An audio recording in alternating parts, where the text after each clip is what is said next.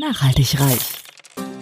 Ja, du hast richtig gehört. Nachhaltig reich. Es geht um Nachhaltigkeit in allen Lebensbereichen und betrifft jeden Einzelnen von uns. Konsum, Ernährung, Finanzen, Sport, Erziehung, Bildung. Energie.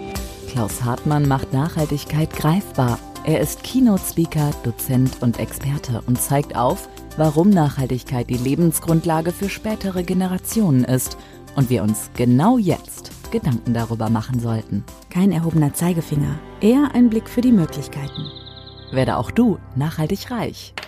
Hallo und herzlich willkommen zur 15. Folge von meinem Podcast Nachhaltig Reich. Heute gibt es wieder eine Interviewfolge, die wir über Zoom online aufnehmen und zwar zum Thema Nachhaltigkeit auf internationaler Ebene. Als Interviewpartner spreche ich heute mit Tim Tannhoff. Tim arbeitet bei Geld 21. Das ist ähm, eine dänische Organisation, die im Großraum Kopenhagen Städte, Regionen, Unternehmen und Hochschulen zum Thema Green Transition zusammenbringen. Was die Dänen damit genau meinen, das wird uns äh, Tim bestimmt gleich erklären. Ähm, Tim habe ich über meine Arbeit bei den Stadtwerken Flensburg kennengelernt, weil die Stadtwerke Flensburg nämlich an einem ähm, gemeinsamen Forschungsprojekt beteiligt sind, bei dem ums Thema ähm, Energiespeicherung geht. Als erstes möchte ich ähm, dir eine ganz kurze Vorstellung zu Tim geben. Tim ist Jahrgang 1988, ist Deutscher, auch wenn er wahrscheinlich die letzten Jahre mehr Zeit im Ausland verbracht hat als in Deutschland.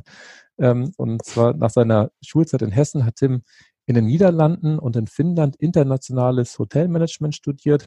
Und schon damals lautete der Titel von seiner Bachelorarbeit Entwicklung und Vorbereitung der Implementierung eines Nachhaltigkeitsmanagementsystems im Leonardo Royal Hotel Berlin. Danach hat Tim noch ähm, bis 2015 in Lund in Schweden seinen Master in Umweltstudien und Nachhaltigkeitswissenschaften gemacht. Und anschließend hat Tim tatsächlich schon ganz viele spannende berufliche ähm, Stationen gehabt. Unter anderem war er im Interreg-Büro in äh, Süddänemark. Er war Berater für die Friedrich-Ebert-Stiftung ähm, zum Thema Vietnam und er war auch Berater bei Oxfam für das Thema Klimawandel ähm, im Vietnam. Tim wohnt äh, mit seiner Verlobten in Köge, ich hoffe, ich spreche das richtig aus, im östlichen Dänemark und reist immer noch gern durch die Welt. Jetzt möchte ich Tim aber herzlich begrüßen und dich äh, mit zum Gespräch dazu nehmen. Ja, vielen Dank. Die, vielen Dank für die Einladung. Ja, freut mich, dass du da bist, Tim.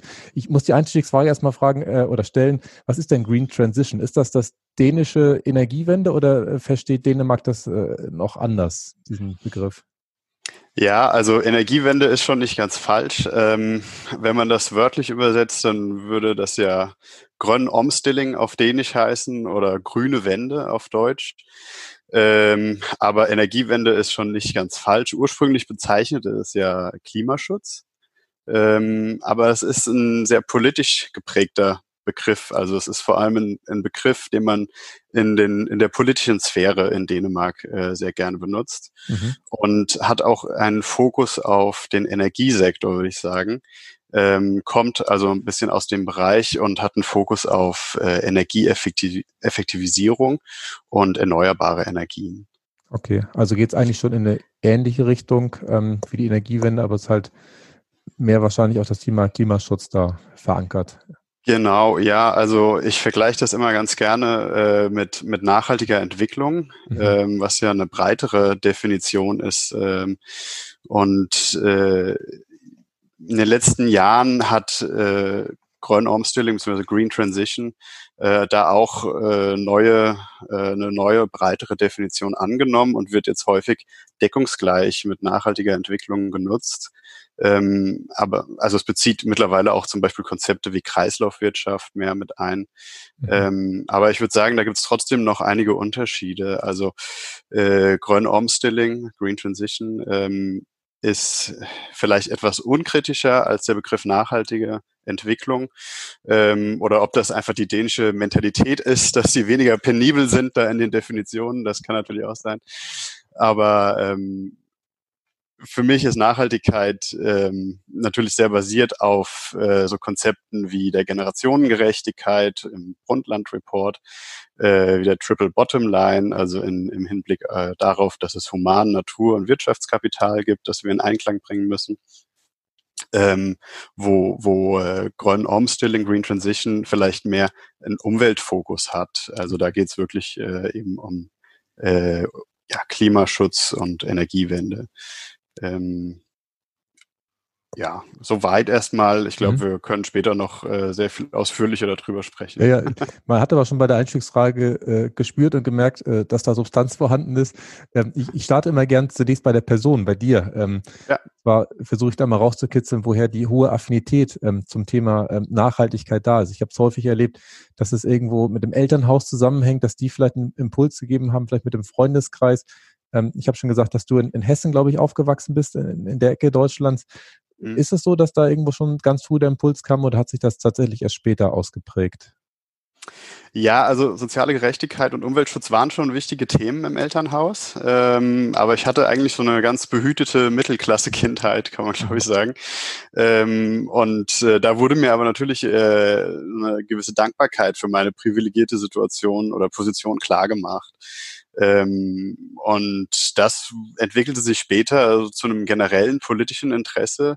Ähm, und äh, das ja, noch später entwickelte sich das dann unter meinem Studium zu einem äh, starken Interesse oder einer Passion für Nachhaltigkeit, mhm. ähm, was diese verschiedenen Begriffe vereinen konnte. Also ähm, soziale Gerechtigkeit, Umweltschutz und so weiter. Äh, das äh, waren ja immer so äh, getrennte Konzepte, und ähm, plötzlich kam dieser Begriff der Nachhaltigkeit und der machte für mich einfach sehr viel Sinn, weil er diese verschiedenen Konzepte vereinte. Mhm. Okay. Du hast es eben schon erwähnt, ähm, dass du dich auch politisch da engagiert hast.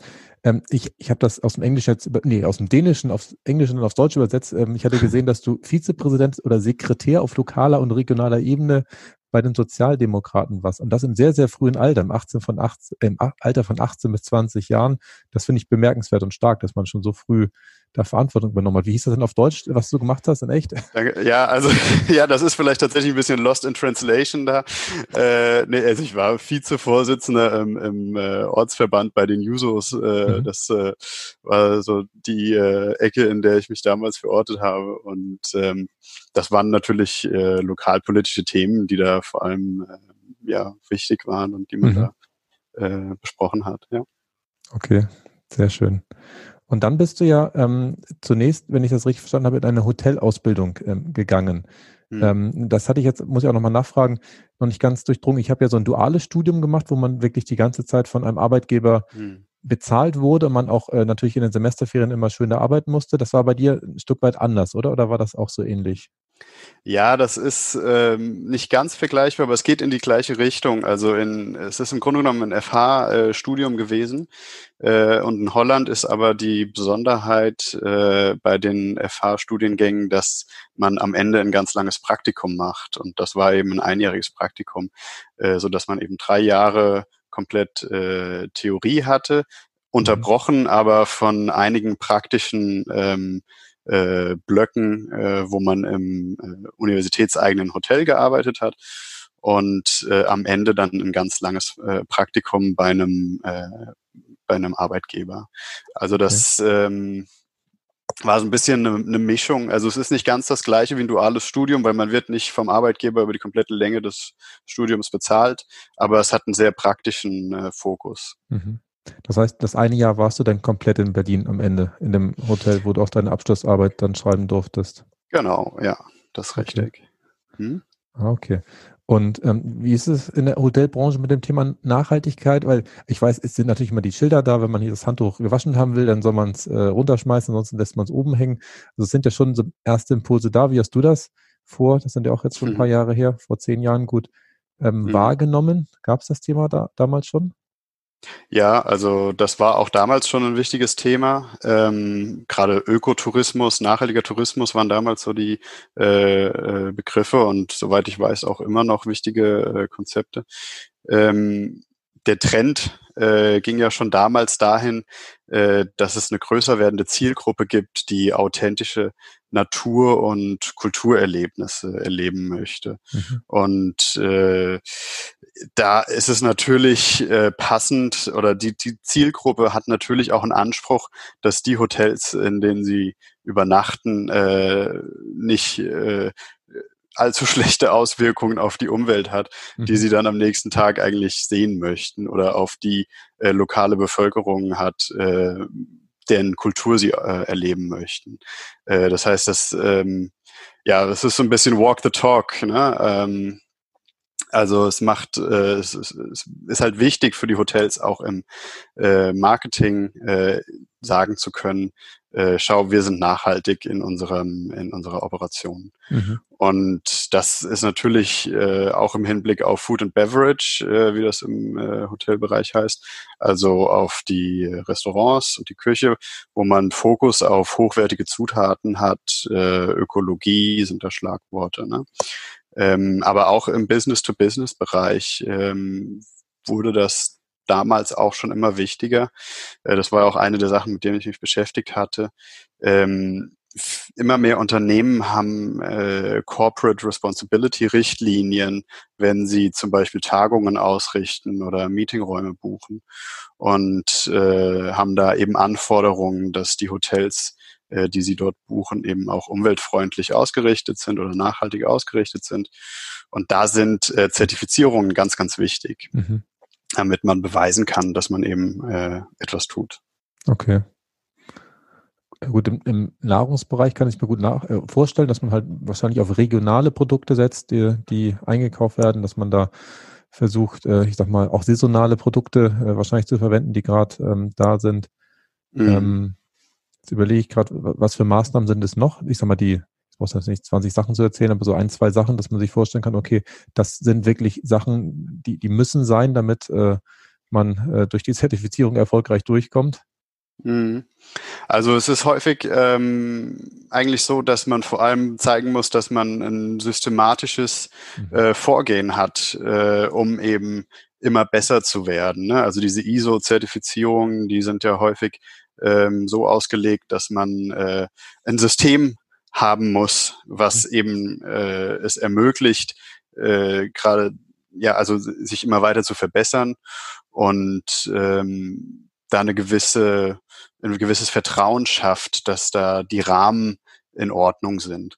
Und da gibt's dann natürlich eine ganz, ganz viele verschiedene Zertifizierungen, die ihre verschiedenen Anforderungen auf verschiedenen Niveaus haben. Aber wie du schon sagst, also Regionalität spielt da natürlich eine Rolle, Ökologie spielt da eine Rolle aber natürlich auch so Sachen wie Energieverbrauch, äh, Wasserverbrauch äh, und so weiter und so fort. Aber das Wichtige ist ja, dass man immer äh, schaut, wie ist der lokale Kontext, denn natürlich macht es einen Unterschied, ob ich ein Hotel äh, in äh, Dänemark oder in Deutschland oder in Costa Rica habe. Ja, das glaube ich. Ich muss ja zugeben, ich, ich hatte schon sehr früh in meinem Leben, das war so 2000 vier, fünf, äh, gleich in meinem ersten Studium äh, mal sehr intensiv Kontakt mit dem Thema Auditierung und so. Und ich war damals tatsächlich kein großer Freund davon, muss ich zugeben, weil ich es damals erlebt habe, dass immer für den einen Tag, wenn das Audit gemacht wurde, alles blank war, alles poliert wurde, die ganzen äh, Ordner auf Vordermann gebracht wurden und die anderen 364 mhm. Tage war der Hund wieder begraben. Ja. Ähm, tatsächlich schätze ich es immer mehr äh, nee, ich lerne es zu schätzen, so rum. Auch gegenüber Kindern oder in der Kindererziehung, wenn, wenn da im Prinzip jeden Tag alles äh, freihändig gemacht wird, dann ist das deutlich schwieriger, als wenn auch da systematisch vorgegangen wird und die Kinder wissen, okay, nach dem Abendbrot gibt es das Sandmännchen oder irgendwas anderes und dann äh, geht es in Richtung Bett. Und wenn man da ähm, zu kreativ unterwegs ist, dann ähm, fällt einem da vieles schwerer. Also ich bin da mittlerweile mhm. äh, mhm. tatsächlich anderer Meinung. Ja, das ist ein guter Vergleich. Ja. ja. Ähm, ich hatte auch Aber noch gesehen, dass, ja. Ja, also du hast natürlich recht. Natürlich sind die äh, sind die Rahmen wichtig, aber äh, es, äh, ganz klar kann man da vieles auch äh, ja schön polieren, sage ich mal, ähm, wenn dann das Audit kommt.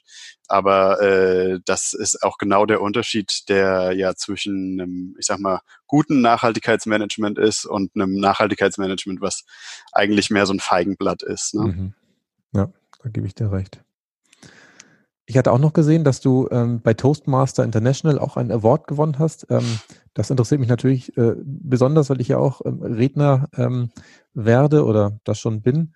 Ähm, mhm. Das ist ja eine Non-Profit-Organisation, die ähm, die Kunst des öffentlichen Redens fördert. Was war das für eine Veranstaltung? Wo hast du da mitgemacht? Das war tatsächlich in, in Programm, kann man das sagen. Also ähm, gute Kommunikation macht ja oft den Unterschied zwischen Fehlschlag und Erfolg aus. Ne? Und das kam bei mir dann irgendwie so ein bisschen von diesem politischen Interesse. Ähm, und äh, ich habe mich dann eben bei, bei Toastmasters angemeldet. Äh, und das ist ja, wie du sagst, ähm, eine äh, internationale äh, äh Zusammenschluss oder ein internationaler Verein, ähm, in ja, ich glaube, fast allen Ländern ist er tätig. Mhm. Ähm, und das ist tatsächlich so wie so eine Ausbildung im Grunde genommen, wo man eine Reihe von äh, Reden äh, halten muss mhm. und darauf dann auch Feedback bekommt und äh, sich eben kontinuierlich verbessern kann. Und äh, wenn man da, wenn man die erfolgreich abgeschlossen hat, dann bekommt man diesen Award. Okay. Wie oft darf man da hin? Wie, wie lange dauert das? Wie muss man sich das vorstellen? Irgendwie ja. wird wahrscheinlich kein Wochenende-Seminar gewesen sein, oder? Nee, das waren mehrere Monate. Also das äh, ist wie ein, das ist eine wöchentliche Sache ähm, und das war quasi wie so ein äh, ja ähm, Vereinsaktivität, so kann man das eigentlich äh, vergleichen, glaube ich, weil okay. es ist tatsächlich, also es sind äh, wöchentliche äh, Meetings, wo verschiedene Leute, die im Verein Mitglied sind, dann eben ihre Reden halten zu ganz verschiedenen Themen. Also man wird auch äh, auf Themen aufmerksam gemacht, die einem so sonst vielleicht entgehen würden. Mhm. Und ähm, das ist natürlich auch extrem spannend, äh, dass man eben auch äh, ja was über oder seinen Horizont erweitert. Ne? Mhm. Und äh, ja, das äh, war letztlich so ein knappes Jahr oder so, glaube ich, bei mir. Ja. Okay, sehr gut. Und dann habe ich noch gesehen, dass du sowohl in den Niederlanden als auch ähm, in Finnland, wo du, glaube ich, auch im Rahmen des, nee, Quatsch, in, in Schweden, da war dein Masterstudium äh, warst, ähm, da warst du, ah nee, in Finnland warst du ja auch noch, das, man kommt ja schon durcheinander mit der ganzen Das war Bachelor, ja, genau. du warst aber äh, praktisch äh, jeweils äh, Studentenvertreter, das fand ich auch beeindruckend. Du hast praktisch da auch wieder dein Interesse an Mitbestimmung dann zum Ausdruck gebracht oder wie, wie bist du da reingekommen oder warst du nicht schnell genug weg, als sie jemanden Freiwilligen gesucht haben?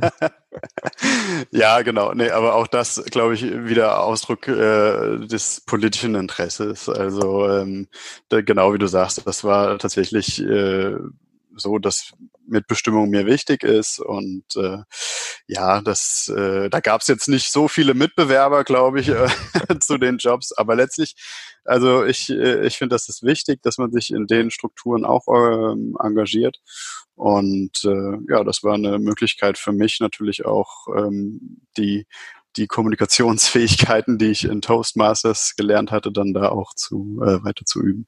Mhm. Okay, sehr gut. Ähm, wir hatten ja eingangs schon mal über das Thema Nachhaltigkeit gesprochen. Da bei der Green Transition Einstiegsfrage, ich gebe immer dieses Bild dieses großen Waldes, äh, wo man halt weniger ernten sollte, als nachwächst.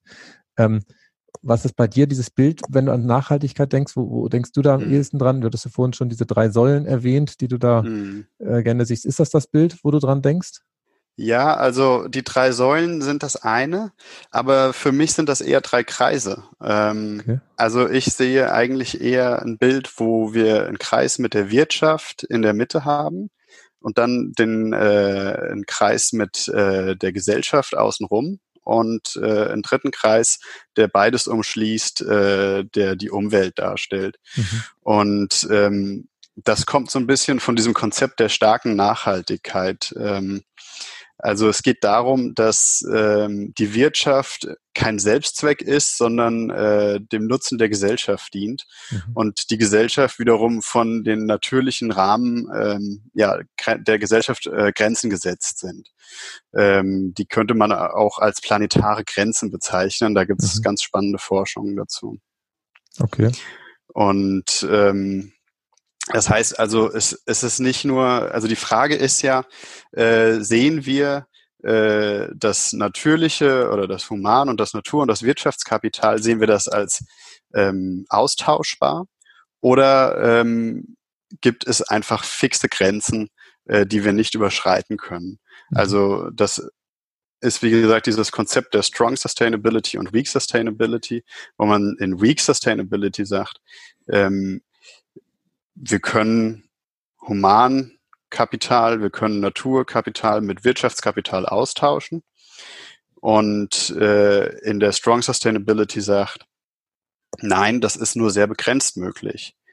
Ähm, und äh, da bin ich eher auf der Seite, wo ich, wo ich sage, dass, äh, das, das macht für mich mehr Sinn zu sagen, es gibt fixe planetare Grenzen, die wir ja auch äh, immer wieder sehen, die äh, bereits überschritten werden oder wo wir dabei sind, die äh, zu überschreiten. Bin ich bei dir. Ich glaube auch, selbst wenn man das austauschen würde bei der schwachen Nachhaltigkeit und sagen würde, okay, jetzt im Wirtschaftsbereich wird es überkompensiert, am Ende funktioniert es nicht. Also das ist nur wahrscheinlich eine Frage der Zeit, wo man dann da auch erfährt, Mist, äh, das ging jetzt vielleicht mal fünf oder zehn, vielleicht sogar 20 Jahre gut, aber dann äh, mhm. äh, wird es dann doch wieder im Prinzip eingeholt und dann kommen vielleicht alle zur Erkenntnis, dass äh, bei der starken Nachhaltigkeit, wo der, ähm, der natürliche Rahmen praktisch auch erhalten bleiben muss, äh, äh, ja, unvermissbar ist, mehr oder weniger. Mhm. Ja. ja, richtig. Und also ein, ein ganz klassisches Beispiel äh, für schwache Nachhaltigkeit ist ja zum Beispiel der, äh, die Norwegi der norwegische Pensionsfonds, mhm. ähm, der äh, ja sehr stark auf den Öl- und Gaseinnahmen von äh, Norwegen basiert. Mhm. Äh, der größte Pensionsfonds oder einer der größten Pensionsfonds der Welt ähm, sehr, sehr wichtige Rolle auch für die äh, Entwicklung in Norwegen spielt äh, und dementsprechend jede Menge soziales Kapital schafft, indem man eben das, das Umweltkapital anzapft. Und ähm, das ist ja, äh, ja so, ein so ein sehr handgreifliches Beispiel, finde ich, äh, wo man sieht, okay, äh, wir wandeln ähm, ein gewisses natürliches Umweltkapital um in äh, soziales Kapital, weil es den äh, Leuten natürlich in Norwegen super gut geht. Mhm. Okay, das ist eine spannende Sicht. Ich muss zugeben, ich habe gerade vorgestern Abend darüber mit meinem Vater am Telefon gesprochen, äh, mhm. über den Staatsfonds in Norwegen. Mhm. Ähm, hat auch nochmal rausgeholt, ich glaube, der hat jetzt mittlerweile zwei Billionen Euro da drin oder sowas, also mhm. sehr, sehr groß. Ich habe das so noch nie gesehen, muss ich zugeben, dass im Prinzip natürlich der daherkommt, dass da Unmengen an äh, äh, Öl und vor allem auch Erdgas äh, gefördert worden ist und dies ja in Anführungszeichen etwas finanziell cleverer gemacht haben als vielleicht andere Länder, die dann das gleich äh, verlebt haben, in Anführungszeichen, und sozusagen das jetzt etwas länger strecken. Aber ich gebe dir recht, ja, wenn man das so sieht, ähm, da wurde ja auch auf Kosten der Natur äh, praktisch jetzt über einen längeren Zeitraum Wohlergehen äh, erkauft.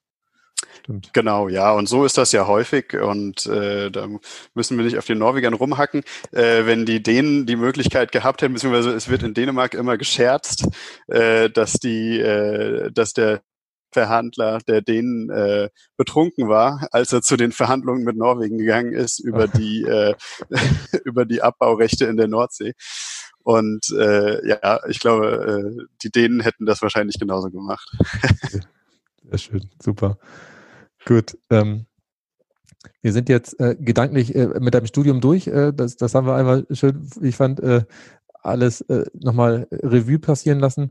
Und dann hast du im Prinzip äh, als erstes, so habe ich es verstanden, ähm, in einem Interreg-Büro ähm, gearbeitet für Süddänemark. Interreg steht für interregionale Zusammenarbeit und hast da im Schwerpunkt, glaube ich, Cleantech-Projekte betreut, beraten. Worum ging es da inhaltlich? Was waren das äh, für Themen?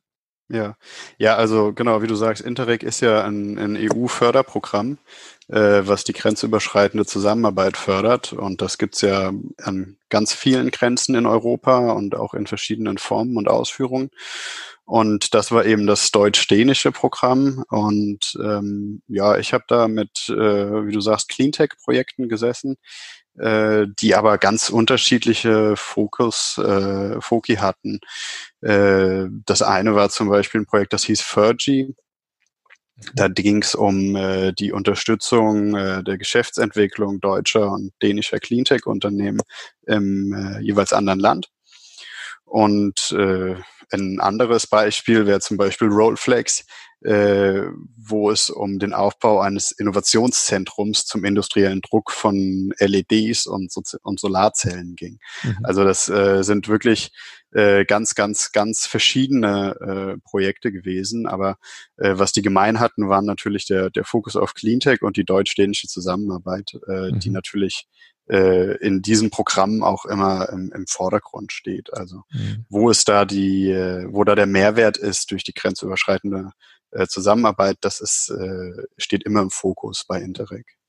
Das lerne ich tatsächlich auch immer mehr zu schätzen. Also ähm, Ich habe es, glaube ich, im anderen Podcast auch schon gesagt, in einem NEW-Projekt, wo ich ja Teilprojektleiter bin, auch ähm, stellvertretender Arbeitspaketleiter, mhm. habe ich erst im Laufe des Projektes gemerkt, dass es eigentlich gar nicht darum geht, dass irgendein Kessel zu bauen oder irgendwie eine Batterie dahinzustellen oder irgendwas anderes zu machen, sondern es geht darum, dass die Menschen zusammenfinden. Mhm. Und das habe ich tatsächlich erst nach gefühlt anderthalb Jahren Projektlaufzeit verstanden. Das äh, war bei mir kein schneller Prozess, muss ich zugeben. Ja, und das ist ja witzig, weil sowas entwickelt sich ganz dynamisch im Projekt und wenn wir die Projekte entwickeln, dann steht da erstmal, äh, stehen da erstmal ganz tolle Resultate, äh, die wir jetzt innerhalb dieser drei Jahren erreichen wollen. Aber äh, letztlich geht es ja darum, dass wir die Leute zusammenbringen und äh, mhm. dass man äh, zusammen ja über die Themen reden kann und nicht äh, unbedingt jetzt irgendwie in, ja, neue irgendwas Tolles Neues erfindet oder was auch immer. Also das ist natürlich auch wichtig, ne? Aber das, äh, das Spannende sind ja die, ähm, äh, die Resultate, die man nicht so planen kann. Ja. Und äh, das ist ja, äh, ja, das ist natürlich das, was die EU auch hiermit fördern möchte. Mhm. Das stimmt. Da, da warst du aber nur eine gewisse Zeit und hast dann im Prinzip äh, für die mhm. Friedrich-Ebert-Stiftung was im Vietnam oder für den Vietnam gemacht? Das habe ich gar nicht so ganz verstanden. Warst du da wirklich äh, vor Ort oder war das äh, in Deutschland? Nee, da waren wir tatsächlich in Vietnam, haben in okay. Hanoi gewohnt. Aha.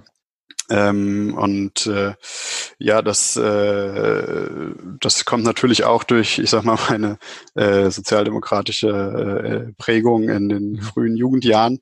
Ähm, ich wurde ja dann auch, war ja dann auch äh, Stipendiat der Friedrich-Ebert-Stiftung später mhm. ähm, und äh, hatte dann natürlich äh, den Kontakt dort auch und äh, habe dort dann zu verschiedenen Themen mitgearbeitet, ähm, also äh, in der Projektentwicklung, also auch wieder EU-Projektentwicklung äh, zu so Themen wie sozialer Gerechtigkeit im internationalen Handel, ähm, wo wir zusammen mit lokalen NGOs und verschiedenen Ministerien ähm, ja neue Projekte entwickelt haben. Also die EU hat ja äh, ist ja gerade ein neues äh, Freihandelsabkommen mit dem Vietnam eingegangen. Ähm, und äh, das war damals, ähm, als ich dort war, ein ganz wichtiges Thema.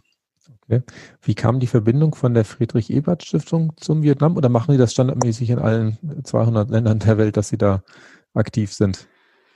Nee, also die Friedrich-Ebert-Stiftung, ich kann jetzt nicht für die Friedrich-Ebert-Stiftung an sich sprechen, aber äh, die äh, hat natürlich eine lange Beziehung zum ähm, Vietnam und äh, hat verschiedene Auslandsbüros in vielen Ländern der Welt. Oh, okay. ähm, ich glaube nicht, dass die in allen, oder ich weiß, dass die nicht in allen Ländern der Welt äh, Büros haben, aber das sind dann häufig auch so äh, Area oder Region Offices, äh, wo man äh, ganze Regionen dann eben zusammenpoolt. Mhm. Ähm, aber natürlich geht es bei der Arbeit der FES immer um den politischen Dialog zwischen Deutschland und dem jeweiligen Land. Und in Vietnam waren das Themen wie soziale Gerechtigkeit, wie ich schon genannt hatte, ähm, Handel, Arbeitnehmerrechte, aber eben auch nachhaltige Entwicklung und Energiewende. Ähm, und ganz wichtig, ganz witzig äh, ist ja, dass äh, das Büro, also die FES, ist schon seit 1990 in, in Vietnam und äh, hat war eine der ersten internationalen Organisationen dort nach der Wende und hat das äh, hat die Botschaft von Ostdeutschland dort übernommen, also von Echt? der DDR dort übernommen. Also auch wieder nachhaltig. Muss das Gebäude nicht abgerissen werden? Kann es weiter genau, verwendet ja. werden? Na, das ist ein, ein tolles Gebäude, ja. okay, stark. Mann. Aber genau, dann warst du ja schon in Vietnam und dann hatte ich gelesen, ähm, dass du danach für Oxfam auch noch äh, zum Thema Klimawandel in Vietnam aktiv warst. Das hat sich dann daraus ergeben oder wie kann man sich das vorstellen? Das war gleichzeitig, ja. Also äh, und das hat sich auch da, daraus ergeben, genau, ja, weil das äh, war natürlich in Zusammenarbeit mit der Friedrich-Ebert-Stiftung bei, bei Oxfam auch und ähm, das war ja die Koordination äh, von einem Netzwerk äh, von internationalen und nationalen NGOs zum Thema Klimawandelanpassung und äh, ähm, habe da ja verschiedene Policy Papers koordiniert, eine Konferenz mit veranstaltet zum National Adaptation Plan von Vietnam. Mhm. Ähm, und National Adaptation Plan, ich weiß nicht, ob dir was was sagt. Doch, also inhaltlich schon, also was sie im Prinzip für Anpassungsmaßnahmen machen müssen. Genau, ja. gefragt, ist denn Vietnam eher ein Klimawandelgewinner oder Verlierer? Wahrscheinlich eher Verlierer, sonst müssten sie nicht großen Adaptation-Plan machen, befürchte ich. Richtig, ja. Also das ist ja ein Teil des, der, der, der UN-Klimarahmenkonvention, diese National Adaptation Plans. Und wie du schon sagst, also Vietnam ist eines der am meisten äh, durch den Klimawandel gefährdeten Länder. Mhm. Und äh, hat ja zum Beispiel 1000 Kilometer Küstlinie, Küstenlinie, ähm, was natürlich entsprechend hohe Überflutungsrisiken gibt. Mhm. Ähm, ist, anderes Problem ist zum Beispiel die Versalzung des Mekong-Deltas. Äh, extremes Wetter hat natürlich auch Einflüsse auf äh, die nördlichen Regionen im Vietnam, äh, wo äh, zum Beispiel ähm, in den Bergen es natürlich gefährlich ist, wenn, äh, wenn mehr extremes Wetter äh, auftritt. Also das sind so ganz verschiedene Pro Problemstellungen, mhm. mit denen äh, der Vietnam da kämpft. Aber äh, das ist ähm, ja also eigentlich äh, sehr ganzheitlich dort angegangen worden. Mhm. Okay, gut. Und dann bist du ja praktisch wieder in Richtung Europa zurückgekommen und auch in die Rolle geschlüpft, wie ich dich kennengelernt habe, nämlich bei der Region Seeland in, in Dänemark als äh, Berater, als regionaler Entwickler. Ähm, mhm. Was waren damals deine ähm, konkreten Aufgaben äh, dort? Genau, ja, also da ähm, war ich dann Koordinator für nachhaltige Entwicklung und das kann man sich vorstellen, also ist halt eben Referentenarbeit ne? Mhm. und ähm, war auch zuständig für die Entwicklung der Nachhaltigkeitsstrategie für die Region äh, aber habe eben auch wieder Projektentwicklung gemacht, unter anderem das Projekt, äh, wo wir jetzt äh, zusammenarbeiten und äh, aber auch ein Projekt zum Beispiel zum äh, Thema Plastikverbrauch in Krankenhäusern. Mhm. Äh, in Dänemark sind ja die Regionen für die für das Gesundheitswesen zuständig und äh, äh, haben natürlich dementsprechend Fokus auf äh, die äh, Umweltfreundlichkeit der, des Gesundheitswesens. Also das ist tatsächlich auch äh, ein, ein ganz großes Thema hier seit, seit der letzten, spätestens seit der letzten Klimawahl, aber eigentlich auch schon davor. Ja, das glaube ich. Ich habe gesehen, du hast da so eine ähm, IPMA-zertifizierte Entwicklungsberater-Ausbildung gemacht. Das sagt mhm. mir jetzt ehrlicherweise gar nichts. Man hat ja viel schon mal irgendwie so aufgeschnappt, aber was ist das Spannendes? Das ist nicht so gut, wenn ihr das nicht sagt, ja. denn äh, ich habe die Zertifizierung natürlich extra gemacht, damit äh, Leuten, die etwas sagen. Äh, nein.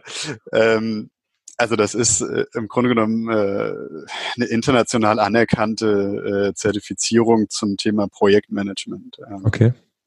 Also äh, im Grunde genommen geht man da einfach zu einem Test und äh, ja, muss halt eben beweisen, dass man so seine Projektleiter-Werkzeugkasse, äh, ja, dass man die drauf hat. Ne? Okay. Da macht man einfach den Test, so wie bei TÜFEL oder, oder wo man im Prinzip genau. das Englisch abtestet. Okay, ist nicht so, dass man da ja, erstmal ausgebildet wird. Äh, nicht direkt. Also es gibt natürlich diverse ähm, Unterrichtsmaterialien, die die empfehlen und die mhm. man sich anschauen kann. Ähm, und äh, das ist auch nötig, weil äh, natürlich haben auch die so ihre Vorstellungen, wie das gemacht werden soll, äh, wie das ja so ist, wenn man versucht, so ein Thema wie Projektmanagement zu standardisieren, was ja eigentlich in alle möglichen verschiedenen Richtungen gehen kann, ähm, muss man da natürlich sich auf irgendwelche Standards festlegen und äh, da geht dann natürlich auch immer ein bisschen was von den Nuancen verloren. Mhm. Ähm, aber äh, das ist im Grunde genommen ja ein, ein, Test und ein praktischer Teil und ja, das ja, okay. ist relativ ähm, ja, einfach überstanden, sag ich mal. Okay, sehr gut. Du hattest das eben schon erwähnt, Tim, ähm, dass da im Prinzip daraus hervorging, dass Projekt, wo wir jetzt äh, zusammen dran arbeiten, äh, DigiStore, das ist ein Interreg-Projekt. Ähm, du hast jetzt mhm. auch tatsächlich nochmal den Arbeitgeber gewechselt. Du warst ja drei Jahre ähm, in der Region Seeland eingestellt, jetzt bist du bei Geld 21. Ähm, das war, haben wir noch nie drüber gesprochen, das war notwendig, äh, wahrscheinlich damit das, die, Fördergelder richtig zugeordnet werden können, oder ich weiß gar nicht, was da der Grund war. Oder magst du darüber reden? Ja, also ne, die, ja, das war tatsächlich äh, äh, die, das persönliche Interesse auch am Projekt, äh, was mich okay. da gelockt hat. Ähm, aber äh, die Region Seeland war damals, also ist ja ein, ein Partner äh, von Gate 21. Ähm, Gate 21 kann ich ja vielleicht noch dazu sagen, ist eine Mitgliedsorganisation, ähm, die aus ja um die 100 äh, um den um die 100 Partner besteht ähm, im Großraum Kopenhagen, wie du schon äh, gesagt hast und ähm, da ist die äh, Region Seeland eben ein Partner und da haben wir äh, damals das Projekt zusammen entwickelt und die Region ist aber an sich nicht Partner im Projekt an sich, äh, aber ist natürlich interessiert am Projekt. Mhm. Okay. Sehr gut. Dann lass uns noch mal ein bisschen über Digi-Store sprechen.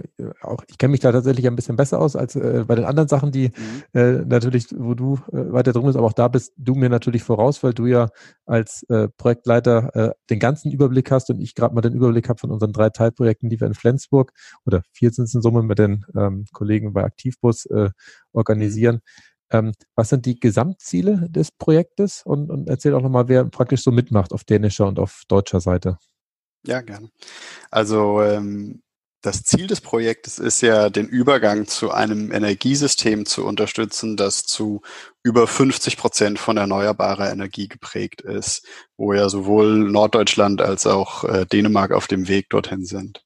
Mhm. Ähm, und die, äh, ich sag mal, der Weg dorthin ist ja, dass wir äh, Energie flexibel nutzen und austauschen. Also dieser Gedanke, dass wir vom Energieconsumer zum Prosumer werden. Ne? Also mhm. dass wir äh, sowohl konsumieren als auch produzieren. Ähm, und äh, das eben flexibel austauschen, je nachdem, wo der Bedarf gerade gegeben ist in der Region. Ähm, also wenn alle Leute nach Hause kommen äh, um 17 Uhr, 16, 17 Uhr und dann erstmal den Herd anmachen und äh, Licht anmachen und Computer und was weiß ich, äh, wenn die dann auch noch anfangen, alle ihr e Elektroauto aufzuladen, dann kriegen wir irgendwann äh, Probleme. Wenn, das kriegen wir vielleicht nicht, wenn nur 10 Prozent der Leute äh, äh, ein Elektroauto haben, aber wenn wir 50 oder 70 Prozent der Leute ein Elektroauto haben, dann wird das irgendwann ein Problem für das Energienetz und das weißt du natürlich genauso gut wie ich oder sogar noch besser, ähm, dass wir da an Grenzen stoßen. Ähm, Im Grunde genommen auch ein bisschen wie bei der Nachhaltigkeit, ähm, die wir äh, besser nicht überschreiten sollten. Ja, stimmt wohl. Bei Flensburg haben wir da mal ausgerechnet, dass ab 30 Prozent da schon die ersten Probleme auftreten. Das hängt natürlich immer davon ab, wie gut einzelne Netzregionen ausgebaut sind. Also Stadtwerke sind ja an und für sich dafür bekannt, immer äh, hohe Sicherheitsfaktoren einzuplanen und das relativ mhm. gut auszubauen. Aber tatsächlich in ein paar Regionen Flensburg ist es auch so, dass wenn 30 Prozent der Einwohner wirklich ein Elektrofahrzeug abends laden wollten, dann wird es eng werden. Mhm. Und das ist genau der Punkt, den du ansprichst, dass man das auch intelligenter machen kann. Genau, das ist der eine Punkt. Und der andere Punkt ist, dass wir ja häufig äh, sogar Überschüsse lokal von äh, erneuerbaren Energien haben, weil wir ja eben so viel Wind- und Solarkraft im Norden haben. Und ähm, das ist ja auf der dänischen Seite äh, ein besonderes Problem auf der Insel Lolland. Äh, das ist ja ein, äh, der andere geografische Fokuspunkt im Projekt.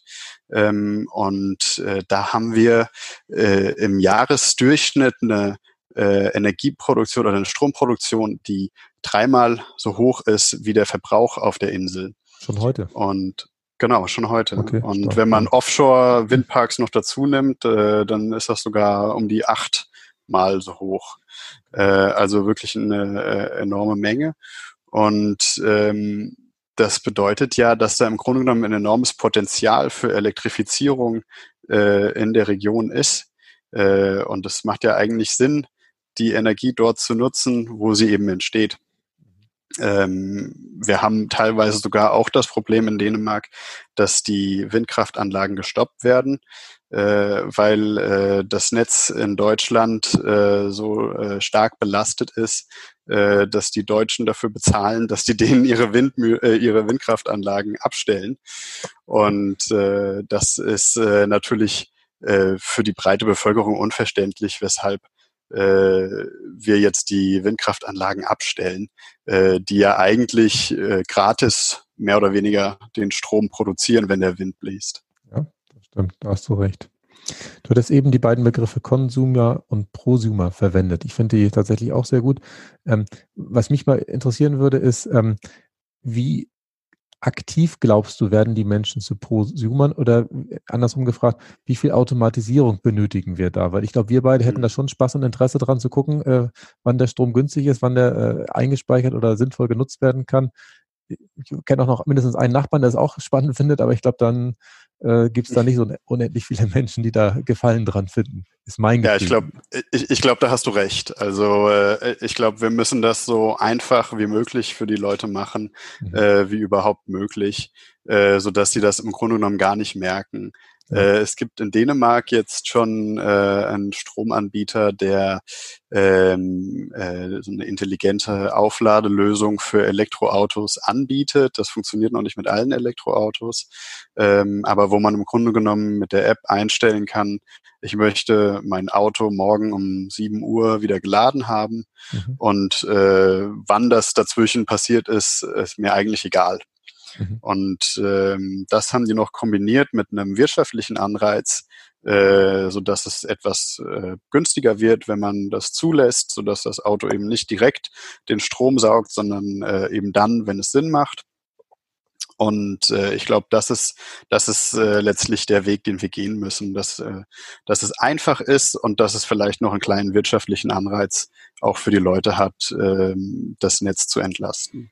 Ja, das glaube ich auch. Und ich weiß auch gar nicht, also ich bin tatsächlich äh, an dem Thema relativ lang jetzt dran gewesen für die Stadtwerke Flensburg. Wir haben da auch so, ein, so eine interne Arbeitsgruppe, die sich einmal im oh, Quartal, würde ich sagen, äh, trifft, äh, mit ganz vielen unterschiedlichen äh, Abteilungsleitern, Bereichsleitern, auch der Geschäftsführer ist dabei. Also das Thema ist hoch aufgehängt. Mhm. Und da haben wir halt auch lange drüber diskutiert, äh, was wir machen, wie wir vorgehen.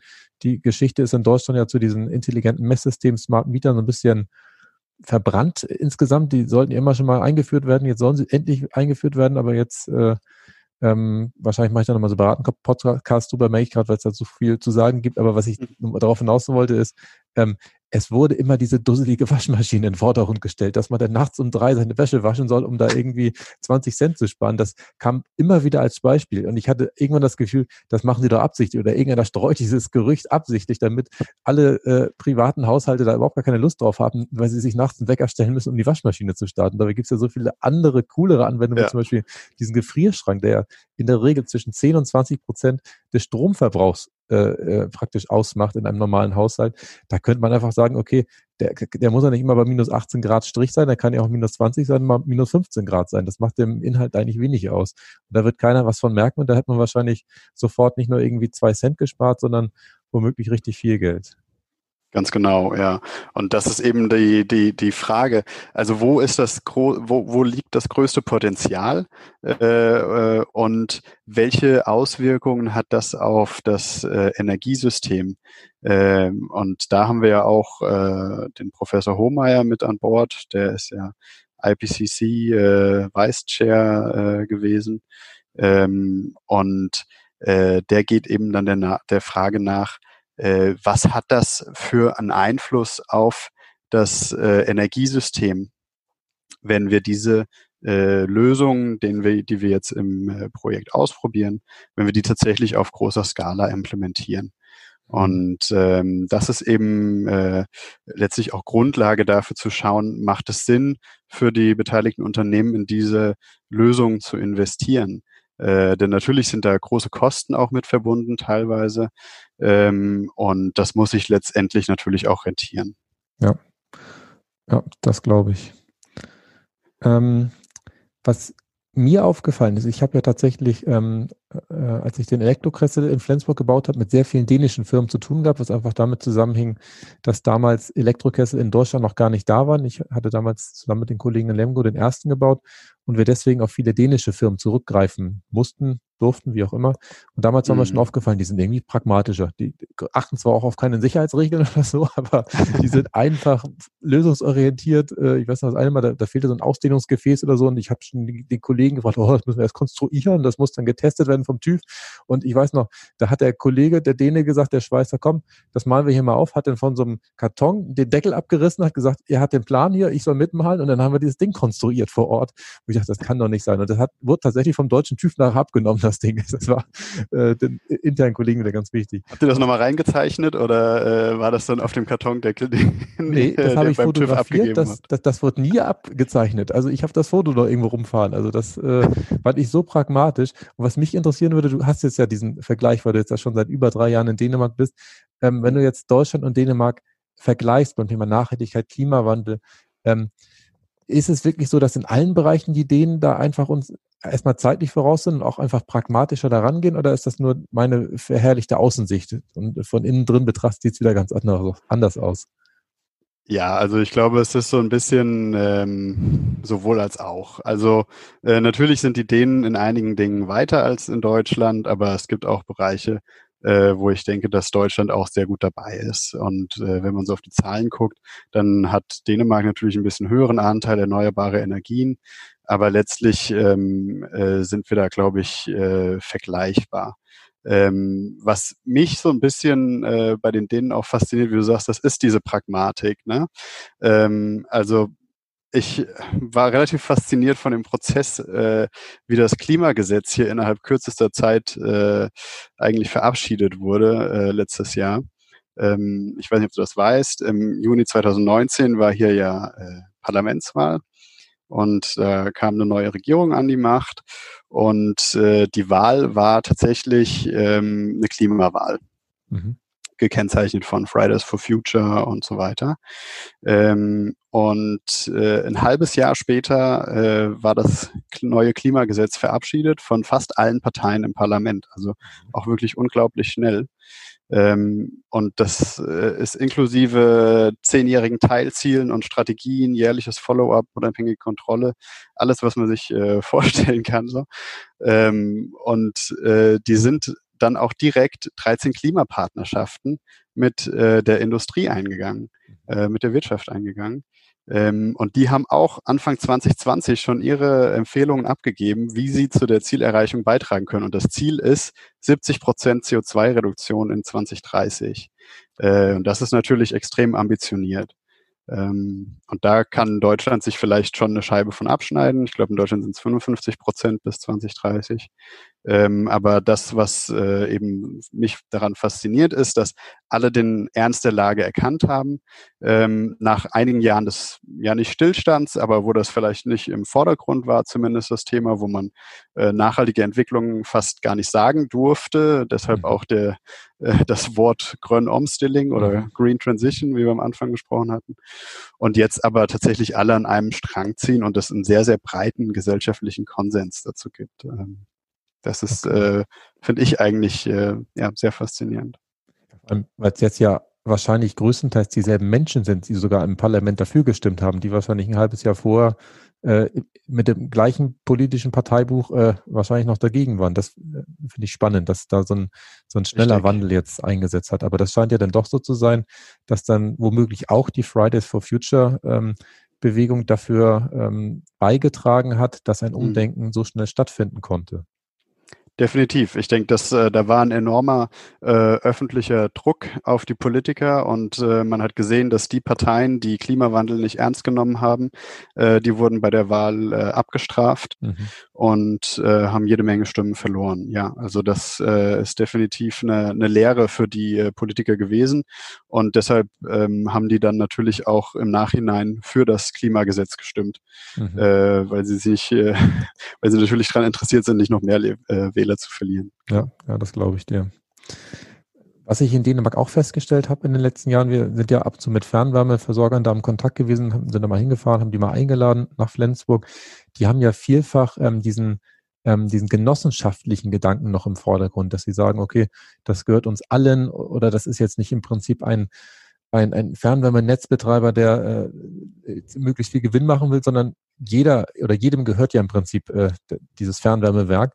Und ähm, hat das auch vielleicht ähm, einen Einfluss, das, den du ausmachen kannst? Oder ist das äh, tatsächlich was, wo du sagst, nee, das ist jetzt vielleicht im Fernwärmebereich ein Thema, dass sie das so gemacht mhm. haben, aber in den anderen Bereichen ist das eigentlich jetzt nicht so im Vordergrund? Nee, also ich glaube, ähm, das ist, spielt natürlich eine Rolle so in der Regulierung, ähm, aber äh, ich glaube, das geht dann eher so in die Richtung, ähm, dieses ähm, Vertrauens in der dänischen Gesellschaft. Ne? Also, mhm. dass man darauf vertraut, dass der Nachbar oder der Nebenmann ähm, die einen nicht betrügt und äh, vermutlich auch in äh, gleiche Richtung äh, ungefähr gehen möchte wie, wie ich selbst. Also mhm. das ist ja, ähm, ich denke, ein bisschen der Vorteil dieser kleineren äh, Gesellschaften. Dänemark hat 5,6, 5,7 Millionen Einwohner ähm, wo man ähm, ja so äh, schneller Vertrauen fassen kann zu, äh, zu den anderen Menschen. Okay, spannend. Haben die auch immer die Türen alle offen? War das in Dänemark oder war das in, in Schweden? Weil irgendwo habe ich mal gehört, dass da keiner abschließt. Ich kriege ja, also, von meiner Frau, wenn ich abends. Also aus persönlicher Erfahrung weiß ich zumindest, dass es viele Dänen gibt, die die Türen, die die Türen nicht abschließen. Ähm, zumindest wenn sie zu Hause sind. Okay, weil das finde ich eigentlich auch sympathisch. Also ich vergesse auch häufig die Tür. Weil ich muss auch zugeben, wenn ich Einbrecher wäre, also ich bin ja keiner, äh, aber wenn ich einer wäre und ich würde sehen, da ist die Tür eh schon offen, ich weiß nicht, ob ich da noch einbrechen will. Wir versuchen auch von außen so einen Eindruck zu vermitteln, gut, ich weiß nicht, wer das jetzt hier hört, aber dass bei uns eh nichts zu holen ist, weil wir im Prinzip so ein bisschen, äh, also wir haben jetzt keinen großen Fernseher, wir haben jetzt keine Wahnsinnsautos oder sowas, sondern sind halt so ein bisschen äh, ganz normal und äh, versuchen darüber schon äh, das abzuschrecken. Aber ich erlebe auch immer wieder, dass wenn dann meine Schwiegereltern kommen, ich habe das Garagentor aufgelassen über Nacht oder so, mhm. kriegen da äh, Angstzustände tatsächlich. Und das scheint ja dann in Dänemark ähm, durch dieses Urvertrauen, würde ich es jetzt mal bezeichnen, mhm. tatsächlich äh, ganz anders zu sein. Ja, also ob das ganz anders ist, weiß ich nicht, aber es ist zumindest äh, ein, ein, ein Zacken anders. Ne? Also ähm, ja, man, man hat schon ein gewisses Vertrauen. Also wir wohnen ja auch hier in einer relativ ruhigen Gegend, ähm, aber wir haben auch schon, ja, weiß nicht wie oft vergessen, unser Auto abzuschließen und äh, da ist jetzt aber auch nichts passiert. Also äh, das ist schon ähm, ja relativ äh, ja, Dänemark ist ja ein sehr, sehr sicheres Land. Ne? Also äh, ich denke, das hat was damit zu tun, dass die Leute hier auch ähm, so glücklich sind. Ne? Das ist ja immer so die berühmte äh, Studie, die da zu Dänemark zitiert wird, dass Dänemark eines der glücklichsten Länder mhm. ist. Ähm, und äh, das äh, hat natürlich meiner Meinung nach ganz, ganz viel damit zu tun, dass die Leute ähm, sich sicher fühlen, dass sie ein soziales Netz haben, was sie auffängt, wenn sie eben arbeitslos werden oder krank werden oder was auch immer. Und äh, gleichzeitig auch dieser persönliche, diese persönliche Nahbarkeit. Also äh, in Dänemark sagen alle du zueinander. Ne? Und äh, wenn ich jemanden sieze, dann ist das eigentlich nur die Königin. Und äh, alle anderen gucken einen da schief an, wenn man die, äh, wenn man die sieht. Ne? Also okay äh, das, das hat natürlich auch was damit zu tun. Die Königin wird, wird offiziell gesiezt. Das genau. Ja. So, okay. Und, und der Ministerpräsident oder, oder sowas, der, der ist auch per Du, oder? Genau, ja. Also im Grunde genommen äh, auch per Du, ja. Da also, gibt es natürlich Ausnahmen von der Regeln, aber, aber ja, so grob gesagt, äh, tut man sich, äh, egal ob das die Ministerpräsidentin oder der Arzt oder der Lehrer oder der Nachbar ist. Okay, spannend. Echt toll. Ja, ganz zum Schluss des Gesprächs äh, wollen wir nochmal zu deiner Zukunft kommen, Tim. Ich gehe zwar davon aus, dass du wahrscheinlich Digistore äh, noch eine Weile erhalten bleibst. Ich bin das ja leider nicht. Ich werde ja die Stadtwerke Flensburg äh, zu Ende Juni jetzt verlassen. Eigentlich wäre ich ja zu Ende April schon weg, aber ich habe ja nochmal drei Monate äh, rangehängt jetzt äh, in diesen äh, Krisenzeiten. Mhm. Ähm, oder ähm, was wird dich noch reizen? Also du kannst auch ruhig, äh, du brauchst ja nicht auf die nächsten ein, zwei Jahre, kannst du auch diesen weiten Blick mal wagen, ruhig. Ähm, ja, also ich glaube, äh, ich bin hier schon am richtigen Ort zur richtigen Zeit. Mhm. Ähm, und ähm, Teil dieser Wende zu sein und aktiv mitzugestalten, ist eigentlich ja ein, ein Traum, der für mich in Erfüllung geht.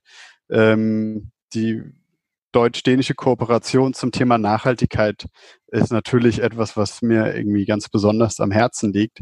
Ähm, und äh, ja, hoffe ich natürlich, dass ich da die Gelegenheit haben werde, in den nächsten Jahren da noch weiter mitzuarbeiten, äh, vielleicht weitere Projekte zu entwickeln, aber auch ähm, ja in anderer Weise die, die Zusammenarbeit da zu stärken und ähm, ja, dazu beizutragen. Also das, äh, das ist so meine, äh, mein Auftrag, glaube ich, für die nächsten Jahre hier. Mhm. Sehr schön. Ja, und ist das auch nochmal eine Idee, dass du tatsächlich nochmal nach Deutschland kommst oder hast du dich jetzt so dran gewöhnt, dass du deine Sprachenkompetenz überall äh, einsetzen magst? Dass, ich glaube, da äh, muss ich, ich glaube, da muss ich erstmal mit meinem Chef sprechen. Okay, ja gut. äh, nein, aber das äh, natürlich äh, haben wir ähm, haben wir darüber gesprochen und äh, sind dann natürlich offen, auch irgendwann wieder nach Deutschland zu kommen. Mhm. Äh, jetzt geht's uns hier eigentlich sehr gut. Und ähm, der Großraum Kopenhagen ist ein ja, toller Ort zum, zum Leben. Mhm. Ähm, aber generell äh, ja, kann das schon sein, dass man da irgendwann auch mal wieder in die Heimat zurück möchte. Das kann schon sein. Okay, sehr schön. Ja, Tim, dann sage ich vielen Dank für das tolle Interview. Ähm, mhm. Möchtest du Abschied, ja. zum Abschied noch irgendwas sagen? Nicht, dass ich dich unter Zugzwang bringe, irgendwas, wo du sagst, Mensch, da haben wir jetzt gar nicht drüber gesprochen oder sowas? Oder also, wo du jetzt gerade sagst, krisenbedingt, ne? Also ich finde das ja eigentlich ganz interessant, äh, wie Corona eigentlich auch als eine Nachhaltigkeitskrise äh, betrachtet werden kann. Jetzt bin ich ähm, gespannt. Also es ist ja mittlerweile relativ sicher, dass, äh, dass äh, das Virus von äh, anderen Spezies auf den Menschen übergesprungen ist. Ne? Und das ist natürlich auch ein Symptom des immer weiteren Vordringens des Menschen in unberührte Lebensräume. Enger Kontakt mit äh, anderen Spezies ist natürlich ein Risikofaktor, äh, durch den äh, ja so äh, neue Viren natürlich auf den Menschen übergehen können. Äh, da gibt es ein paar ganz interessante Artikel dazu. Ähm, aber was ich eigentlich äh, noch viel interessanter finde, ist, dass es uns lehrt, dass wir unsere Lebensweise radikal ändern können in sehr, sehr kurzer mhm. Zeit. Ähm, und ich glaube, das ist eigentlich eine der großen Lehren aus dieser Krise. Ähm, wenn man das auf, in irgendeiner Art und Weise positiv äh, sehen soll. Und ich weiß, das äh, soll in keiner Weise äh, anmaßend klingen, ähm, denn das ist natürlich eine, eine fürchterliche Krise äh, für viele Menschen. Aber ich denke, wenn wir versuchen, das Beste aus dieser Krise zu ziehen, dann ist es äh, zu sagen, okay, wir können unsere Art zu leben ändern, ähm, wenn wir es wirklich möchten. Und äh, da bin ich wieder ein bisschen zurück bei dem Thema mit der starken Nachhaltigkeit und der äh, Kapazität des Planeten und so weiter. Äh, denn wir haben ja jetzt alle dieses Bild der Corona-infizierten Rate vor Augen mittlerweile. Wir sind ja alle halbe Virologen und Epidemiologen geworden in den letzten paar Monaten. Ähm, und wissen ja, dass wir diese Kurve brechen müssen, damit wir nicht die Kapazität des Gesundheitswesens überschreiten. Und äh, das Gleiche ist ja eigentlich, äh, können, kann man äh, anwenden auf die Nachhaltigkeit, ähm, wo wir eben auch die planetaren Grenzen überschreiten oder dabei sind, sie zu überschreiten. Also ich kann wirklich ähm, für die interessierten Zuhörer äh, empfehlen, sich einmal äh, Planetary Boundaries zu googeln. Das ist ein Konzept von äh, vom Stockholm Resilience Center ähm, und da gibt's äh, ganz, ganz tolle äh, TED-Talks auch dazu. Du kennst ja sicherlich TED als Redner. Ja. Und ähm, da kann man sich da wunderbar dazu informieren und auch sehr ähm, einfach verständlich und äh, ja, macht das äh, Ganze sehr greifbar. Okay, spannend. Verlinken wir gerne in den Shownotes, Tim. Dann können die Zuhörer das sich auch nochmal angucken. Ich muss zugeben, ich finde TED auch unheimlich schön. Ich höre hör da gerne auch Vorträge. Ähm, mhm. ich habe auch noch latent diesen Traum, da selber auch nochmal irgendwann einen Vortrag zu halten, aber der muss natürlich auf Englisch sein. Ich bin jetzt kein schlechter Englischredner, aber ich habe äh, durch meine Vorlesungstätigkeit, die auf Englisch ist, gemerkt, dass wenn ich Englisch spreche, gefühlt 80 Prozent meines Gehirns aufs Englisch konzentriert ist und ich nicht mehr viel ringsrum hinbekomme. Deswegen habe ich da noch äh, einen weiten Weg zu gehen. Einfach komplett auswendig lernen. ja, das kann man auch machen. also die wichtigen Vorträge habe ich tatsächlich schon 50 Mal geübt, 60 Mal geübt oder sowas. Das kommt mhm. vor. Irgendwann ist tatsächlich dann viel auswendig. Wahrscheinlich hast du recht. Das Ding auswendig lernen und vor allem einmal Native Speaker äh, vorher hören lassen, äh, bevor das Ding dann äh, sich falsch auf die Großhirnrinne da eingeprägt wird. Genau. Gut. Also das war jetzt nochmal ein schöner Exkurs am Ende, Tim. Ich sage nochmal ja. äh, vielen Dank. Ähm, hat mich sehr gefreut mit dir. Und ähm, ich freue mich auf die weitere Zusammenarbeit, die wir zumindest in den nächsten Monaten noch haben dürfen bei ähm, Digi Store. Ja, vielen Dank dir auch. War mir eine Freude. Nachhaltig reich. Das Wichtigste nochmal in 60 Sekunden. Ja, ich fand das Bild der starken Nachhaltigkeit sehr schön. Ähm, das bedeutet, dass wir Naturkapital, also unsere Umwelt, ähm, erhalten müssen und sie nicht ähm, durch Humankapital oder Sachkapital ersetzen können, weil das am langen Ende halt nicht funktioniert. Und in dem Zusammenhang fand ich auch ähm, Tims Blick auf den norwegischen Staatsfonds sehr interessant, der im Grunde genommen ja auch nur eine Umwandlung von Naturkapital in Humankapital darstellt. Dann fand ich ähm, Tims Beispiel ähm, für äh, Dänemark sehr interessant, dass sie ja nach der Klimawahl 2019 ähm, ruckzuck, nämlich innerhalb von sechs Monaten mit dem Klimagesetz fertig waren, was dann auf einmal auch von allen äh, Parteien getragen wurde und das einfach diesen hohen ähm, Pragmatismus in Dänemark zeigt. Und das passt auch sehr zu meinem Motto, einfach machen und ähm, das haben die Dänen da tatsächlich sehr unter Beweis gestellt. Und dann fand ich es ähm, noch interessant, und das ist bei mir auch hängen geblieben, ähm, dass die Corona-Krise jetzt im Augenblick uns tatsächlich sehr lehrt, wie sehr wir in kürzester Zeit unsere Lebensweise verändern können und anpassen können, wenn es uns tatsächlich wichtig ist. Das fand ich auch nochmal sehr interessant. Und was ihr gar nicht mitbekommen habt, das äh, habe ich leider erst mit Tim besprochen, nachdem ich auf den Stopp-Knopf äh, gedrückt habe, war noch eine Gemeinsamkeit mehr. Ähm, und zwar ist Tim auch Hobbygärtner äh, und da konnten wir noch ein bisschen fachsimpeln, weil wir uns jetzt auch ein Gewächshaus gekauft haben und da äh, das so ein bisschen ja, im größeren Stil aufziehen wollen, auch mit den Kindern zusammen das erleben wollen. Äh, und da haben wir uns nach dem Gespräch tatsächlich nochmal oh, 20 Minuten, eine halbe Stunde drüber unterhalten. Ja, ich hoffe, dass euch die heutige Folge wieder gefallen hat äh, zum Thema Nachhaltigkeit im internationalen Kontext und ihr auch da was äh, mitnehmen konntet, vor allem aus Dänemark. Ich bin gespannt auf eure Rückmeldung und ähm, auch auf Kommentare und Anmerkungen natürlich, die ihr mir gerne unter podcast.klaushartmann.de zusenden könnt. Nachhaltig reich. Kein erhobener Zeigefinger. Eher ein Blick für die Möglichkeiten. Und mehr Möglichkeiten findest du im www auf klaushartmann.de.